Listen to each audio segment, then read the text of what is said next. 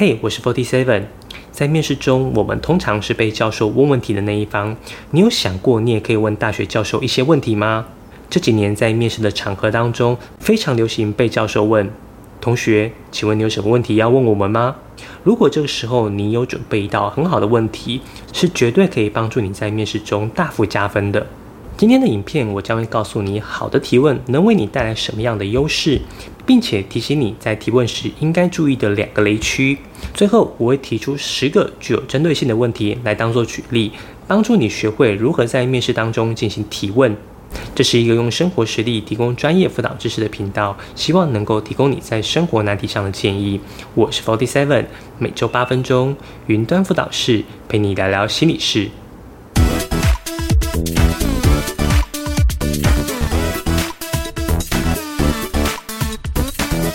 好的提问能为你带来三个优势，分别是展示兴趣与热情、了解校系的特色、展现自己的特质。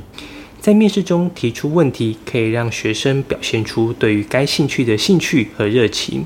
这不仅可以增加教授对于学生的好感度，还可以让学生更深入的了解该科系的内容和特色。例如，学生可以问教授该科系的核心课程内容、研究方向以及未来职涯的发展。透过这些问题，学生可以评估自己是否真的对这个领域感到兴趣，并决定是否继续投入学习。面试中的提问也有助于学生了解该校系的特色。学生可以问教授该校系的教学方法、师资以及其他学校的差异。此外，学生还可以询问该校系的实习机会、交换学生计划以及奖学金资源等。通过这些问题，学生可以更全面地了解该校系，并且评估该校是否可以满足自己的需求和期望。面试中的提问还可以让学生展示自己的特质，例如，学生可以问教授该科系的学生应该具备哪些特质和能力。通过这些问题，学生可以向教授展示自己已经具备的这些特质和能力，从而提高自己的录取机会。此外，学生还可以问教授关于该科系的研究计划，以展示自己的学术能力和研究的兴趣。提问时，我们应该注意避免两个雷区。分别是提问问题要适切，注意提问的节奏和时机。虽然在面试中提问有很多的好处，但学生应该注意选择合适的问题。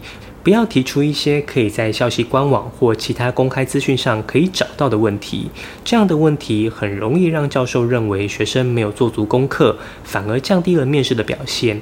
因此，学生应该在面试前仔细研究该系和该课程的相关资讯，以提出更具体和有深度的问题。在面试中提问时，学生应该注意提问的节奏和时机。如果一个问题跟在另一个问题之后，可能会让教授觉得学生缺乏自信，或是过于急功近利。因此，学生应该根据面试的氛围和教授的反应来适切的提出问题。此外，学生还可以在教授回答问题后给予适当的反馈，以展示自己的积极态度和聆听能力。在面试中，学生可以提出以下十个具有针对性的问题，以了解更多关于该学校科系的讯息，并展现求学的热情。一、针对科系的核心课程，该如何在学期间平衡理论学习和实际操作？二、该科系是否提供针对新生的学术指导或辅导计划，以帮助学生更好地适应大学生活和学术需求？三、除了课堂学习以外，该科系是否有举办相关的研讨会、工作坊或竞赛，让学生能够拓展视野，并且实践所学？四、该科系的毕业生在就业市场上的表现如何？学校是否提供职涯规划和求职的资源？五、该科系在校内外有哪些合作机构？学生有机会参与这些合作项目吗？六、学校是否有提供该科系学生申请研究经费或奖学金的资源和？七，该科系是否鼓励学生参与跨学科的学习和研究？学生如何能够充分利用这些机会？八，学生如何协助该科系的学生在社会实践中应用所学的知识，以解决实际的问题？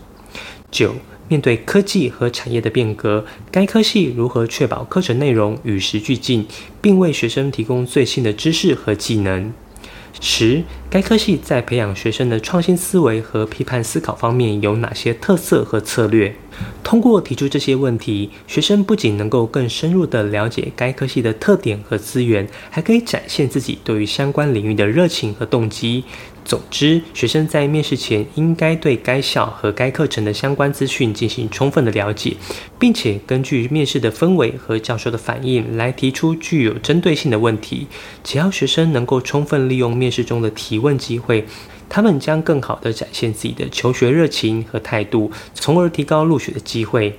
以上的内容感谢生涯规划学科中心老师的提供，同学也可以到生涯学科中心的网站，里面有许多很棒的生涯资源可以提供同学参考。如果你喜欢这支影片，希望你可以点个赞，这样演算法就会推荐更多相同类型的影片给你。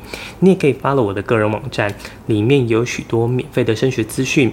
如果你有什么升学相关的问题，可以在下方留言，我会一一回复你。